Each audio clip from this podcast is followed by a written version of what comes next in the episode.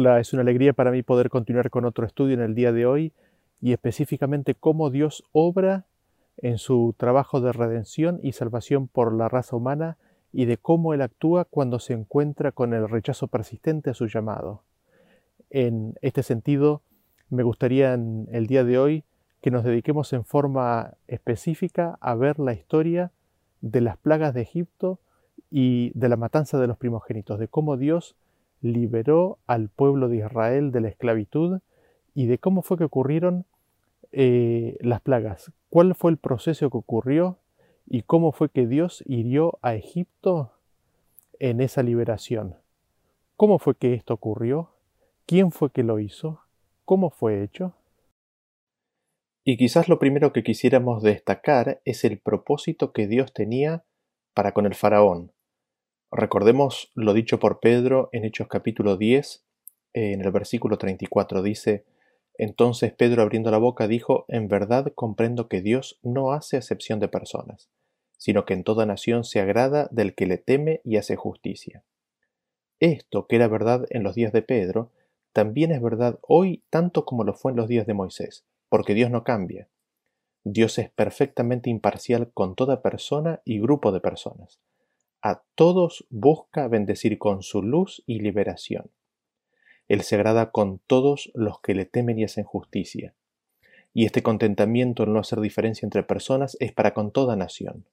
Esto se hace evidente en el mismo contexto de Israel en Egipto, al Dios instruir en Éxodo 12:49, diciendo, o cuando dice, ¿no? La misma ley será para el natural y para el extranjero que habitar entre vosotros. No hay ser en este mundo que alguna vez haya sido tratado en forma parcial por parte de Dios. Al leer esta historia, haremos bien en recordar lo que dice Primera de Timoteo capítulo 2, versículo 13 en adelante. Dice así: Porque esto es bueno y agradable delante de Dios nuestro Salvador, el cual quiere que todos los hombres sean salvos y vengan al conocimiento de la verdad. Dios quiere que todos, sin hacer acepción de personas, vengan al conocimiento de la verdad y sean salvos. Dios quiere que todos conozcan la verdad. ¿Qué verdad? la verdad respecto de Dios, así es como revelado en Cristo, y la verdad respecto de ellos mismos y su condición.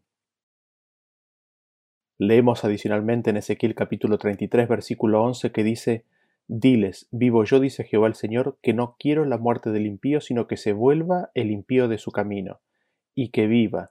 Volveos, volveos de vuestros malos caminos. ¿Por qué moriréis, oh casa de Israel? Dios no quiere que muera ningún impío. Dios anhela la vida de todos.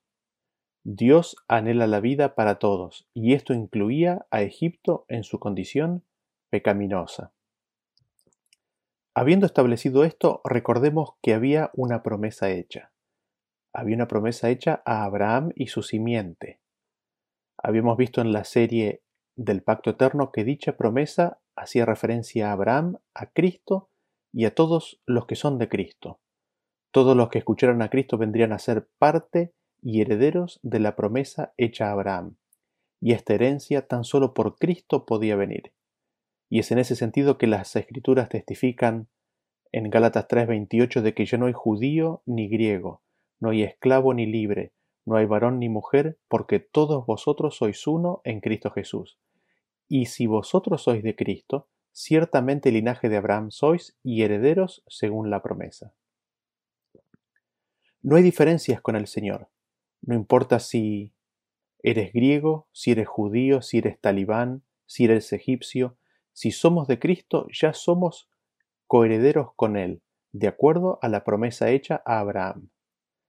Siendo esto así, la promesa incluía consiguientemente a todos los egipcios, específicamente a los que creyeran. De esta manera se proponía que la promesa hecha a Abraham se extendiera a todas las naciones de la tierra, comenzando por la tierra de Egipto. También incluía a todos los israelitas que creyeran. Y la promesa no incluye o no incluía a los que no creen en la palabra del Señor, sin importar si son israelitas o egipcios. Y es dentro de este plan para el pueblo egipcio que Dios tenía un anhelo específico en lo que al faraón se refiere Leámoslo en Éxodo capítulo 9, versículo 13 en adelante. Dice así. Entonces Jehová dijo a Moisés, Levántate de mañana y ponte delante del faraón y dile, Jehová, el Dios de los hebreos, dice así, Deja ir a mi pueblo para que me sirva. Continúa diciendo el 16, Y a la verdad yo te he puesto para mostrar en ti mi poder, y para que mi nombre sea anunciado en toda la tierra. ¿Por qué Dios lo puso como faraón?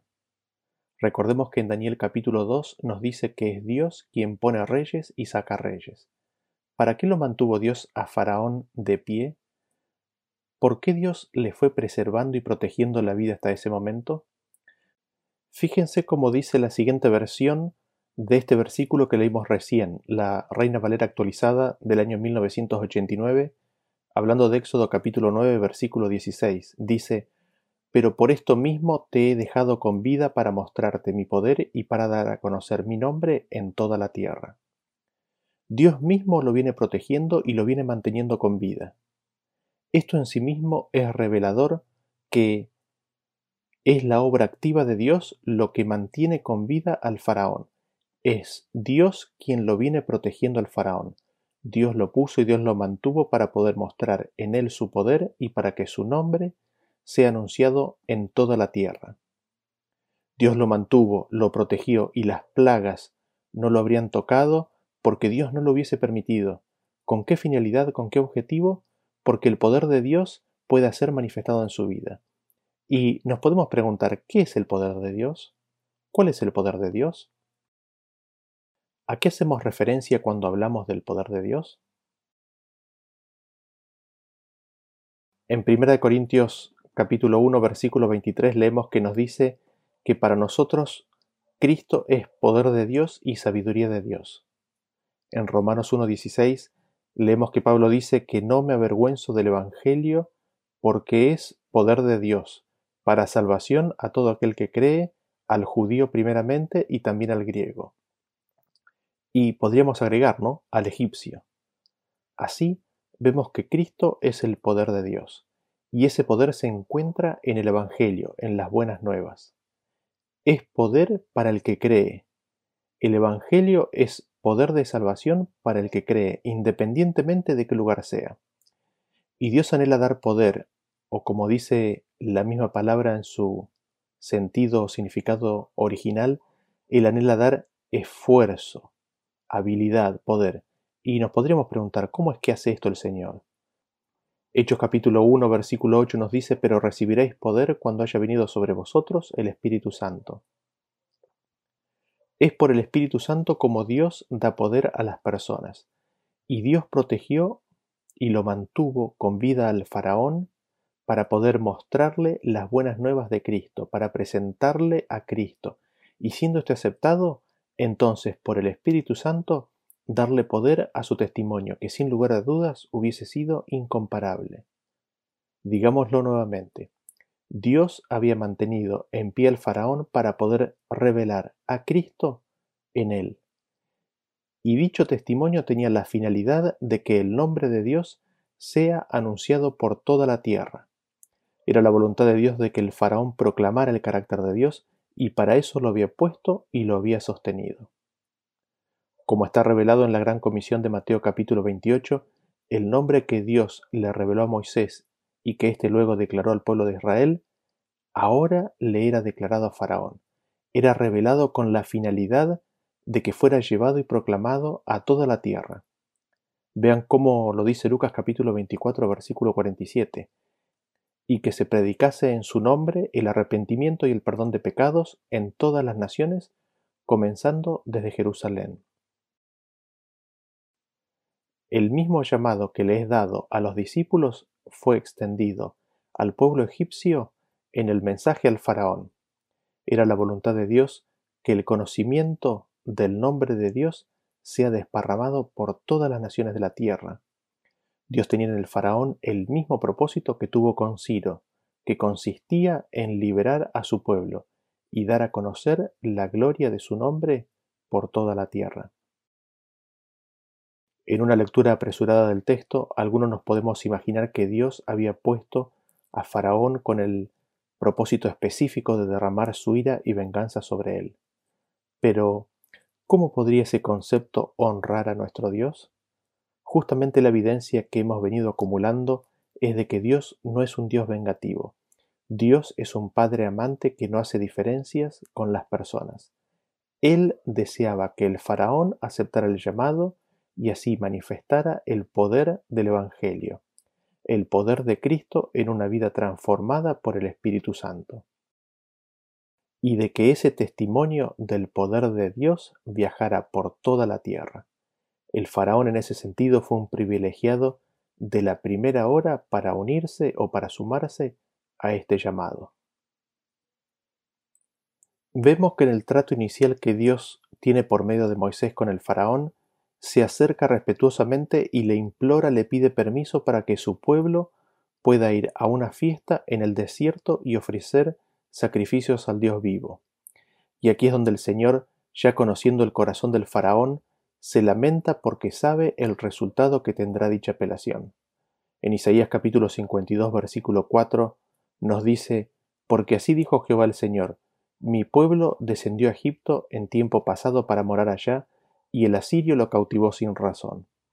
Y ahora, ¿qué hago aquí? dice Jehová, ya que mi pueblo es llevado injustamente, y lo que en él se enseñorean, y los que en él se enseñorean lo hacen aullar, dice Jehová, y continuamente es blasfemado mi nombre todo el día. ¿Y ahora qué hago? se plantea el Señor, porque sabe que mostrarle misericordia a un pueblo llevará a que otro se endurezca. El nombre de Dios, su carácter, su amor, era constantemente blasfemado, pisoteado todo el día. Y en la búsqueda de liberar al pueblo de Israel de la opresión y darles salvación, Dios previene o prevé o ve con anticipación de que se iba a encontrar con la resistencia y la oposición del faraón y de Egipto. Por eso se lamenta y se pregunta el Señor, ¿y ahora qué hago? Porque al intentar salvar y rescatar a un pueblo, al mostrarle misericordia a un pueblo, llevará a que el faraón y Egipto se endurezcan. Dios así manifiesta y declara la, la terrible disyuntiva en la cual se encuentra.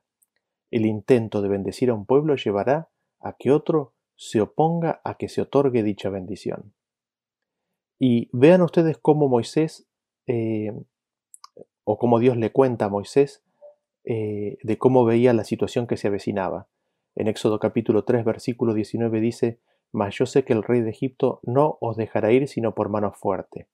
Pero yo extenderé mi mano y heriré a Egipto con todas mis maravillas que haré en él, y entonces os dejará ir. Después más adelante en Éxodo capítulo 4 versículo 21 dice, Y dijo Jehová a Moisés, Cuando hayas vuelto a Egipto, mira que hagas delante de Faraón todas las maravillas que he puesto en tu mano, pero yo endureceré su corazón, de modo que no dejará ir al pueblo. Así, Dios prevé que el faraón rechazará el pedido de misericordia y de eso se lamenta. Se lamenta que en ese intento de bendecir al pueblo de Israel y por medio de éste al faraón y Egipto, y así cumplir el propósito de Dios en ellos, el corazón del faraón se endurecería. Ahora, noten ustedes que dice que Dios tendrá que hacer maravillas o señales antes de que éste los deje ir. Esto puede parecer extraño, después de que Moisés tuviera que pasar cuarenta años en el desierto por hacer algo que el Señor parecería que está por hacer ahora. Moisés había matado a un capataz egipcio y por ello pasó cuarenta años en el desierto. Al dar muerte al egipcio, Moisés había caído en el mismo error que cometieron muchos o muchas veces sus antepasados, es decir, habían intentado realizar por sí mismo lo que Dios había prometido hacer. Dios no se proponía liberar a su pueblo mediante la guerra, como pensó Moisés, sino por medio de su gran poder para que la gloria fuera atribuida únicamente a Él. Esto en sí mismo nos indica que Dios no obraría en forma similar a la que Moisés pensó originalmente cuando mató al capataz. Es decir, no era el plan de Dios librar a Israel por medio de la espada, la guerra o la fuerza.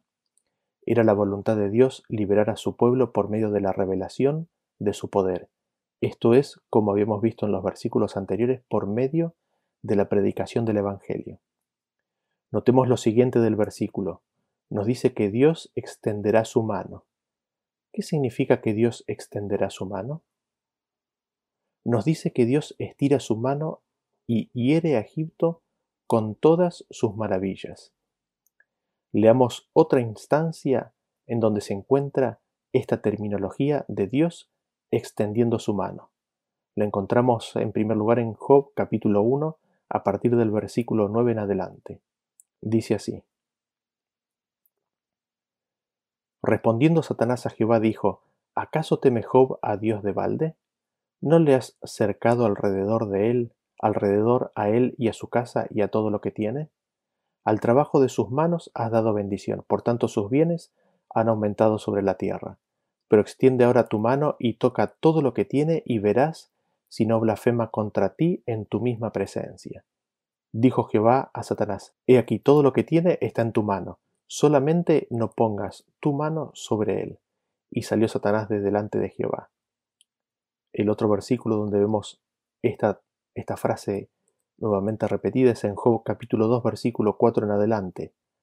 Dice, respondiendo Satanás, dijo a Jehová, piel por piel, todo lo que el hombre tiene dará por su vida. Pero extiende ahora tu mano y toca su hueso y su carne, y verás si no blasfema contra ti en tu misma presencia. Y Jehová dijo a Satanás, He aquí, él está en tu mano, mas guarda su vida. ¿Qué es lo que vemos en estas instancias? ¿Qué es lo que vemos en estos versículos? Que Lucifer, buscando la destrucción de Job, le pide a Dios que extienda la mano y que lo toque. ¿Y qué es lo que implica eso?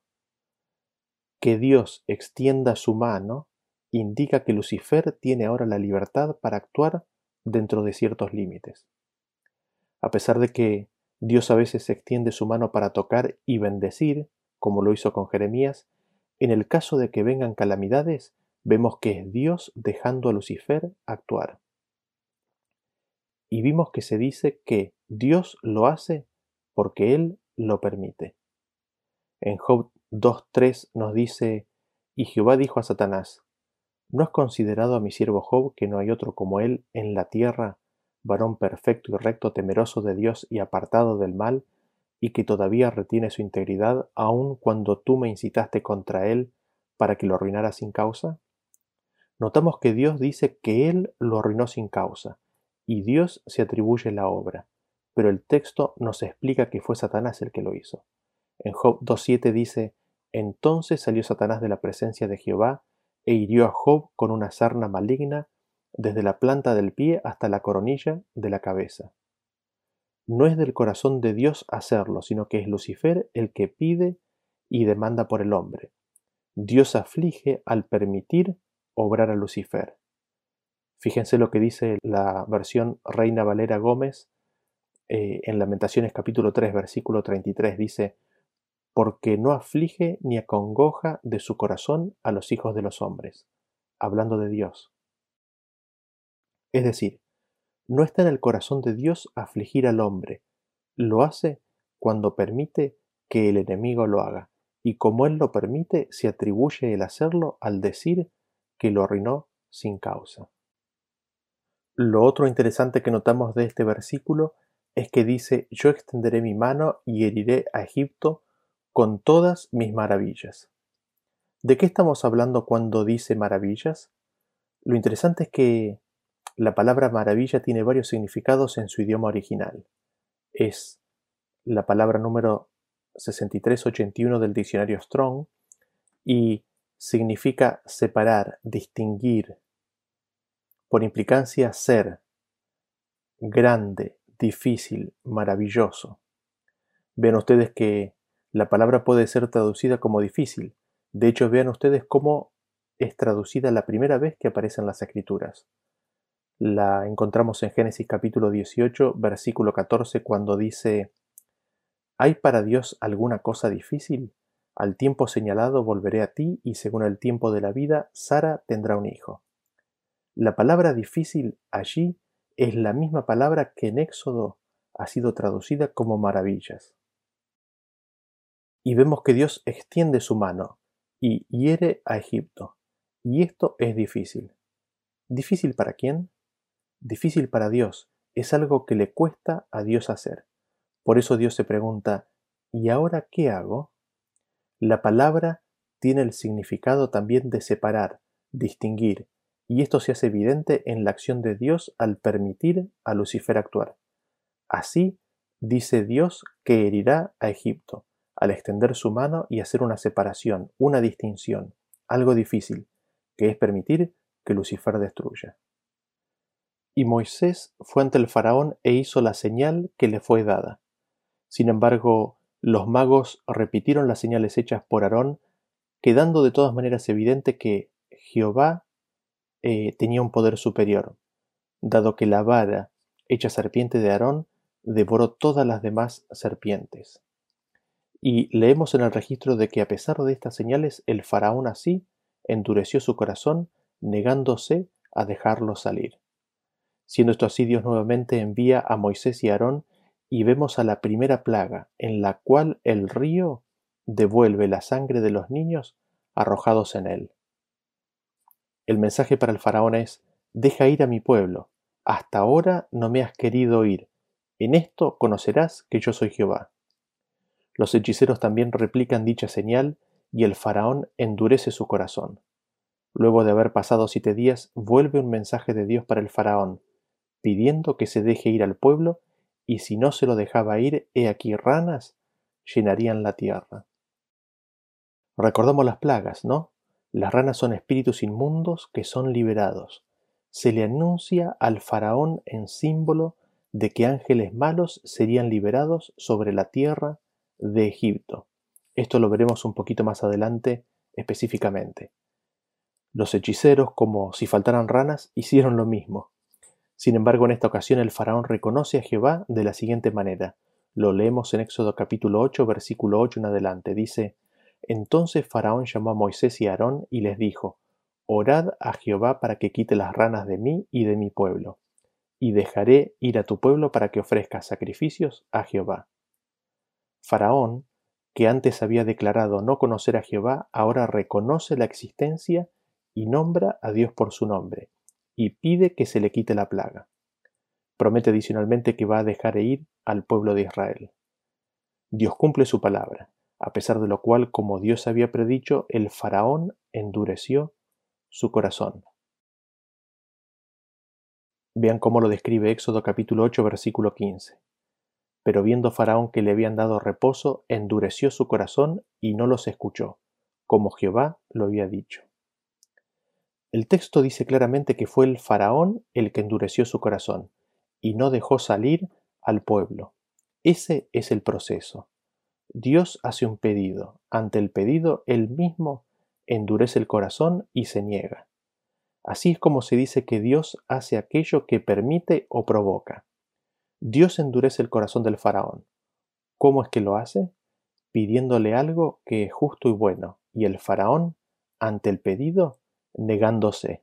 Así es como el faraón endurece su corazón, así es como Dios endurece el corazón del faraón.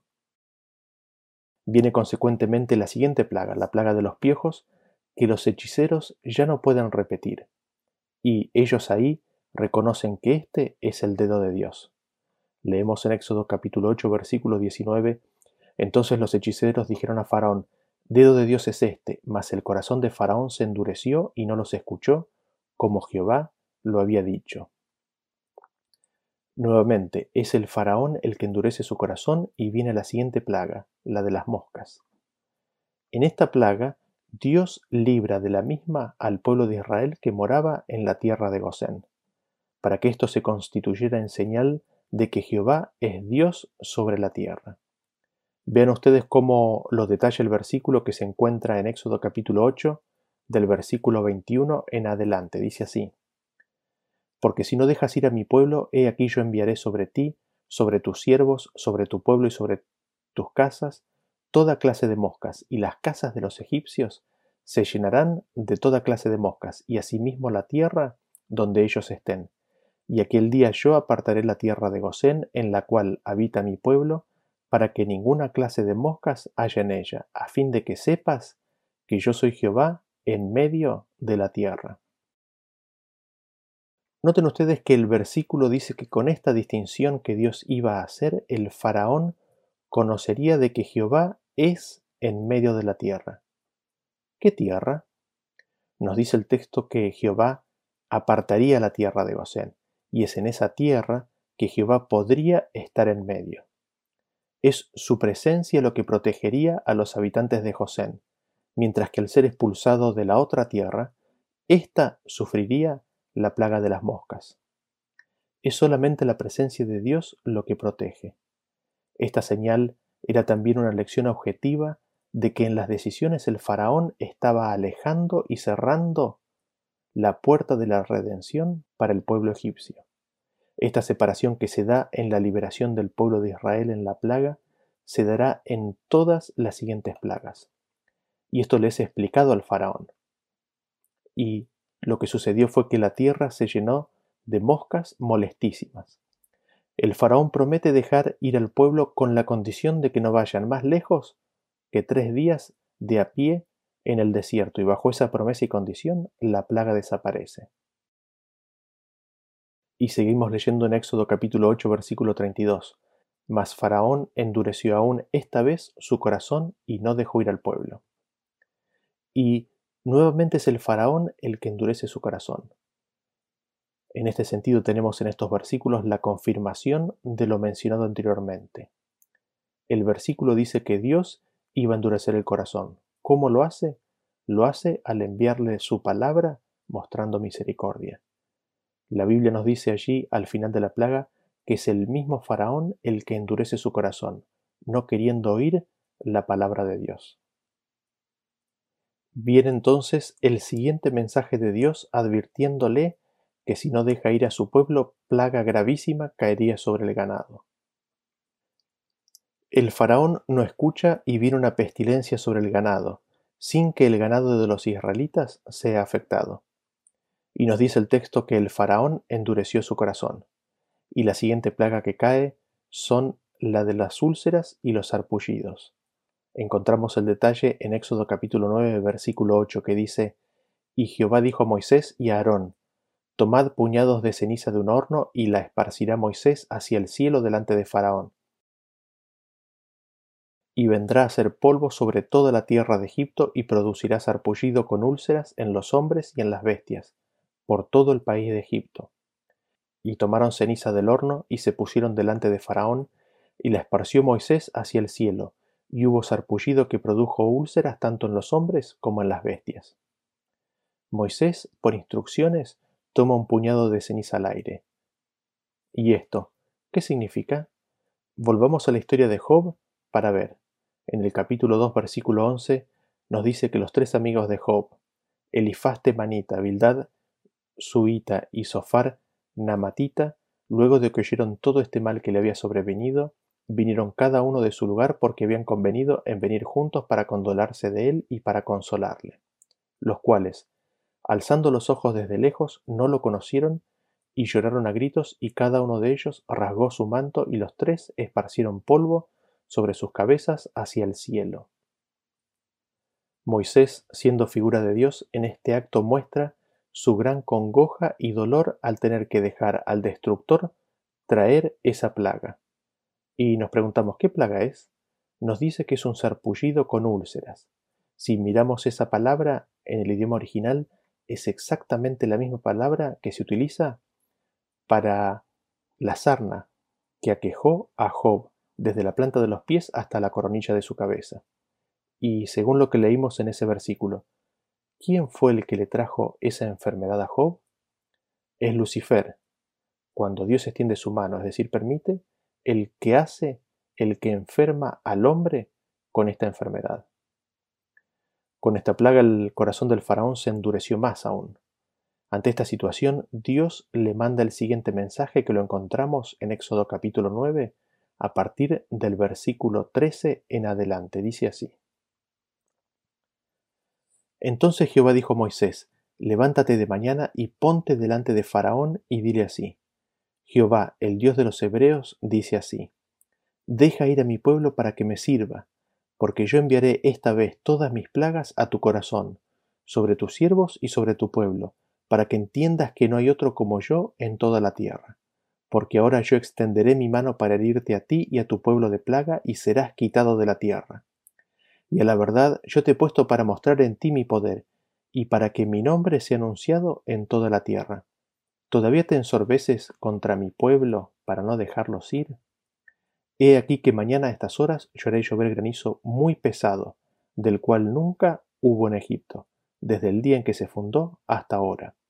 Envía pues ahora a recoger tu ganado y todo lo que tienes en el campo, porque todo hombre o animal que se halle en el campo y no sea recogido a casa, el granizo caerá sobre él y morirá. Vemos cómo Dios va cambiando el lenguaje a medida que el endurecimiento del corazón del faraón se vuelve cada vez más pronunciado. Dios le cuenta al faraón de que iba a extender su mano y de que iba a herir al pueblo y al corazón del faraón. Y a la verdad, Dios no quiere la muerte del impío. A la verdad, Dios había puesto y mantenido en pie al faraón para mostrar en él su poder y para que su nombre sea proclamado sobre toda la tierra de Egipto, es decir, para que la luz del Evangelio alumbre su corazón a Egipto y a todo el mundo. Este endurecimiento del faraón iba a terminar en que el faraón deje de contar con la protección y el apoyo de Dios que lo mantenía en pie. De esta forma, lo que Dios está buscando es traer sobre el faraón la convicción del pecado, dado que por ese camino tan solo la muerte le esperaba. Y Dios le pregunta, ¿todavía te ensorberbeces? ¿Todavía sigues endureciendo tu corazón? Y le advierte que hará llover granizo muy pesado sobre toda la tierra. Le dice pues, envía a recoger todo tu ganado, que todo hombre y ganado esté en su casa, porque si no, el granizo los matará. Dios advierte de la calamidad que está por sobrecoger a Egipto, y le ruega al faraón que reconsidere su camino porque lo llevaba a la muerte y lo insta a que proteja a su pueblo, a su ganado y a su casa. La tendencia que tenemos como seres humanos es a pensar de que fue Dios el que provocó, armó la tormenta de granizo y se la envió él en forma personal a Egipto. Sin embargo, a pesar de que Dios dice que él hará llover granizo, le advierte al pueblo de lo que se viene. ¿Será que es Dios el que hace llover el granizo y al mismo tiempo advierte sobre el mismo y manda a todos que se protejan? ¿Será que Dios con una mano golpea y con la otra proteja? Leamos el siguiente versículo que nos explicará la dinámica de este acontecimiento. Se encuentra en el libro de Salmos capítulo 78 a partir del versículo 43 en adelante y dice así. Cuando puso en Egipto sus señales y sus maravillas en el campo de Suán, y volvió sus ríos en sangre y sus corrientes para que no bebiesen. Envió entre ellos enjambres de moscas que los devoraban, y ranas que los destruían. Dio también a la oruga sus frutos y sus labores a la langosta. Sus viñas destruyó con granizo y sus higrales con escarcha. Entregó al pedrisco sus bestias y sus ganados a los rayos envió sobre ellos el ardor de su ira, enojo, indignación y angustia, un ejército de ángeles destructores. En la descripción de todas estas plagas vemos que Dios envía sobre ellos el ardor de su ira, enojo, indignación y angustia. ¿Recuerdan ustedes la definición de ira y enojo que habíamos visto en las, en las anteriores presentaciones? El enojo de Dios es Él teniendo que retirar su protección. Esto le causa angustia e indignación porque por el pecado sus hijos perecen.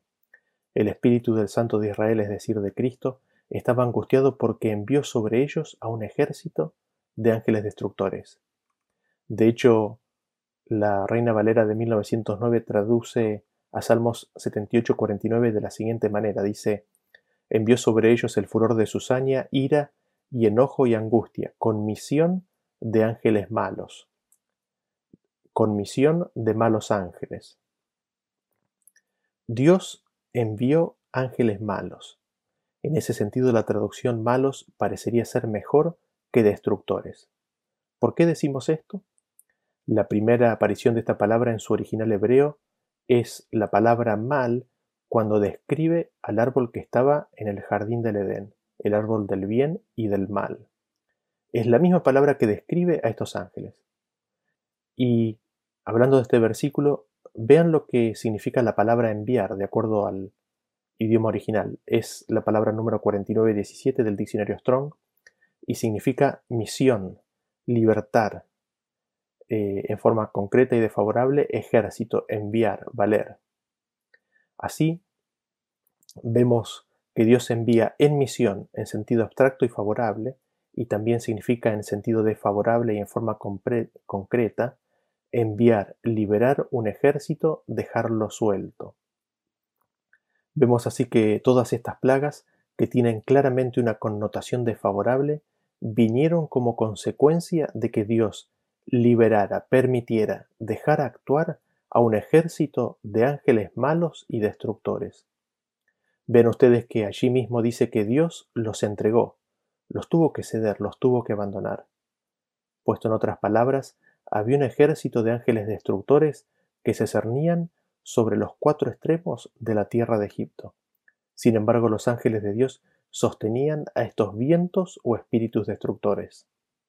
El proceso de las plagas muestra que el faraón, al endurecer su corazón, le va quitando a Dios su mano protectora, y el santo de Israel, en angustia, tiene que alzar su mano indicando a sus ángeles protectores que liberen y dejen actuar al ejército de ángeles malos que hacen la obra destructora manifestada en las plagas. Ese es el extender de la mano de Dios, que habíamos visto era habilitar a Lucifer a destruir.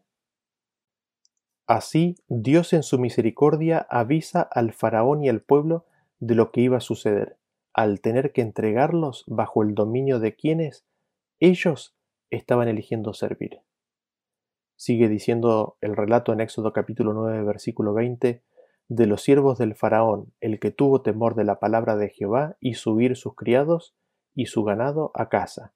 Mas el que no puso en su corazón la palabra de Jehová, dejó sus criados y su ganado y sus ganados en el campo.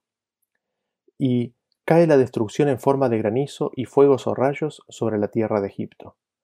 Protección hay para el que atesora la palabra de Dios. Cae la destrucción por los ángeles malos que ahora, sin la restricción de Dios, desatan una tormenta terrible sobre Egipto. Y el faraón reconoce cómo es la condición de cada uno. Él llama a Moisés y dice en Éxodo capítulo 9, 27, He pecado esta vez, Jehová es justo y yo mi pueblo impíos. De boca del faraón oímos que él mismo reconoce que en todo esto Dios es justo, es decir, sin mal, y de que él y el pueblo son impíos y han elegido al impío. La tormenta es detenida, pero lamentablemente el faraón vuelve a endurecerse, no dejando salir a los hijos de Israel como había prometido. Aquí en esto notamos otra situación.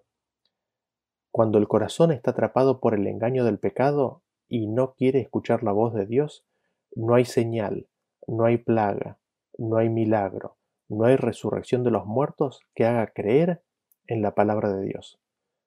Son las circunstancias el anhelo de librarse de las consecuencias de sus acciones lo que hace implorar la protección de Dios. Sin embargo, tan pronto como éstas desaparecen, el corazón está listo para olvidarse de Dios. Así viene sobre Egipto ahora la plaga de las langostas. Los siervos del faraón apelan ante él, que deje ir al pueblo dado que Egipto ya estaba destruido.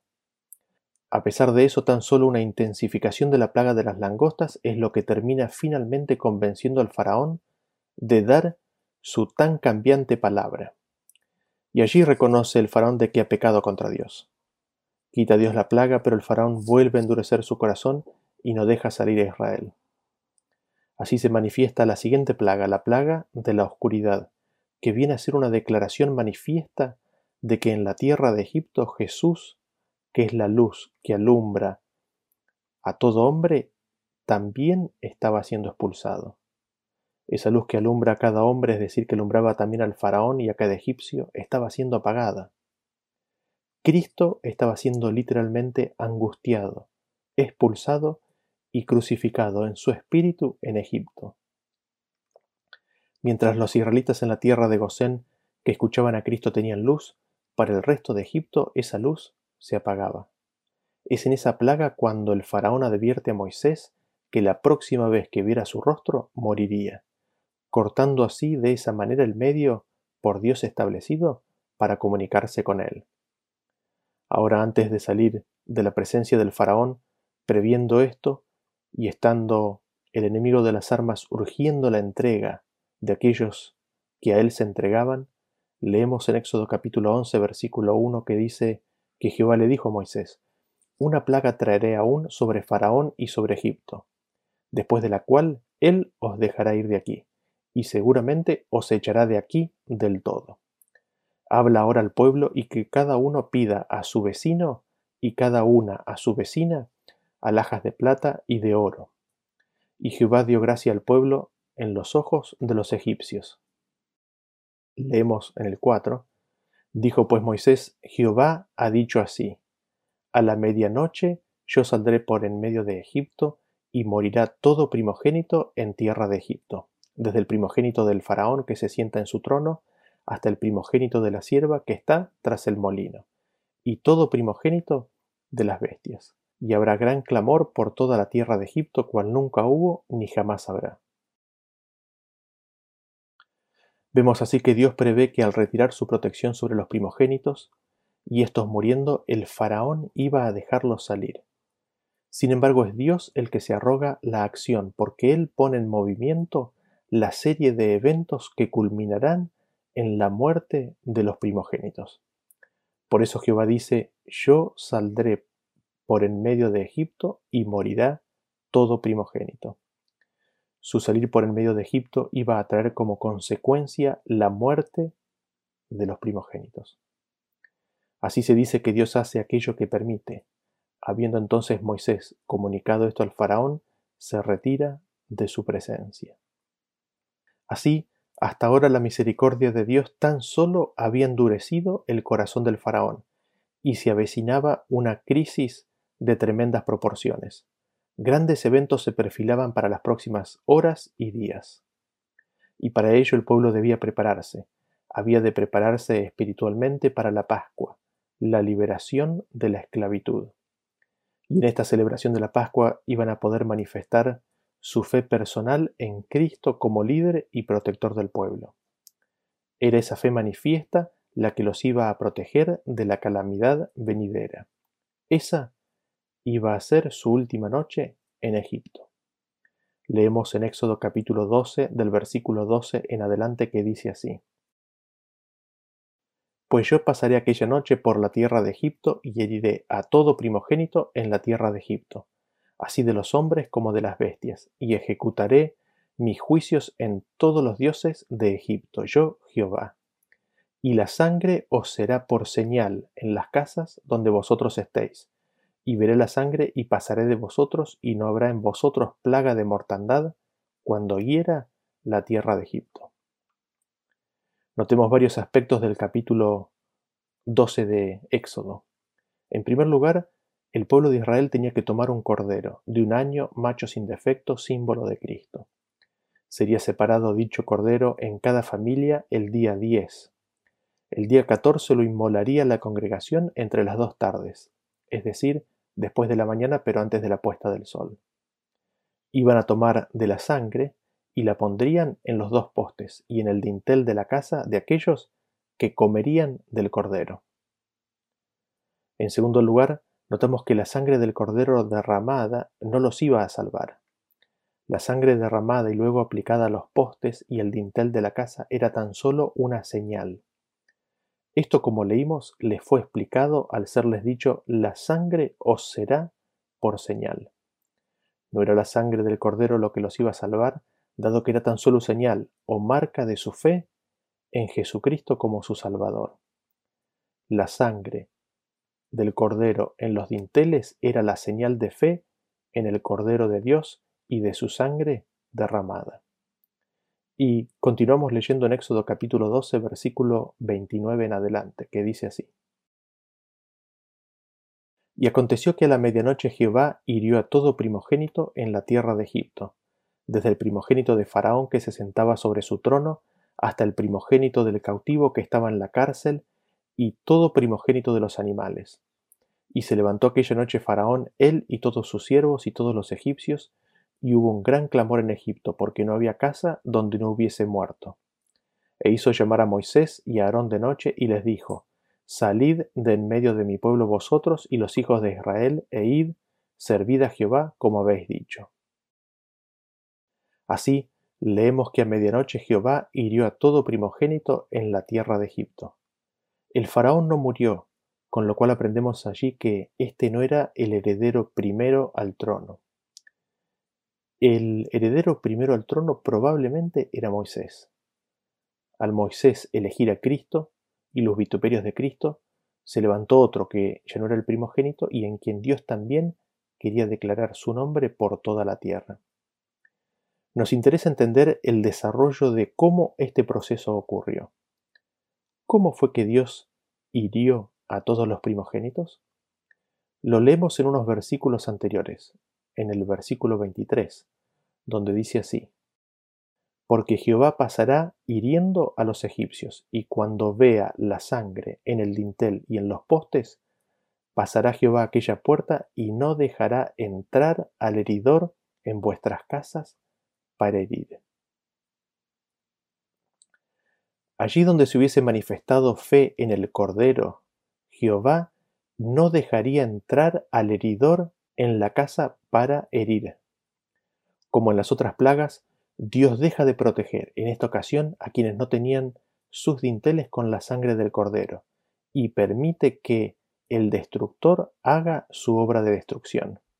Sin embargo, en toda casa donde se manifestó fe en Jesús, allí el ángel de Jehová acampó y los defendió, no permitiendo que el destructor entre para destruir y matar.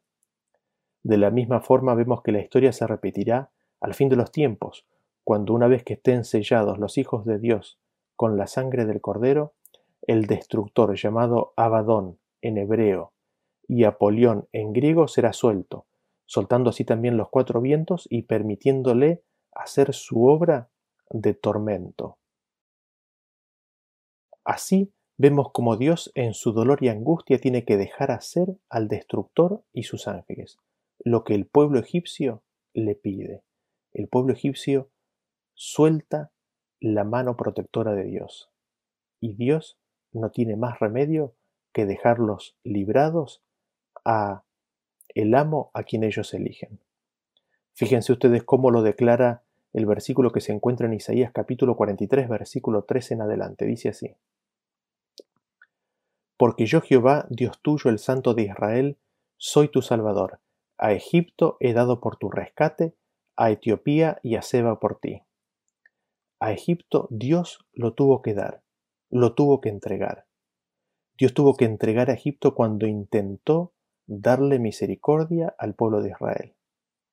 Es así en este dar, en este ceder, en este entregar, que vemos a Dios cediendo, retirando su protección, manifestando su ira, que es su dolor, es decir, al ser rechazado Dios con dolor y sufrimiento, tiene que retirar su presencia y protección y en angustia y congoja le cede, le da al destructor el control sobre Egipto. Y éste arrasa y destruye a la nación. Que Dios nos ayude a entender y comprender con más claridad su obra. Ese es mi deseo y mi oración para cada uno de nosotros y nos vemos en el próximo tema. Hasta luego.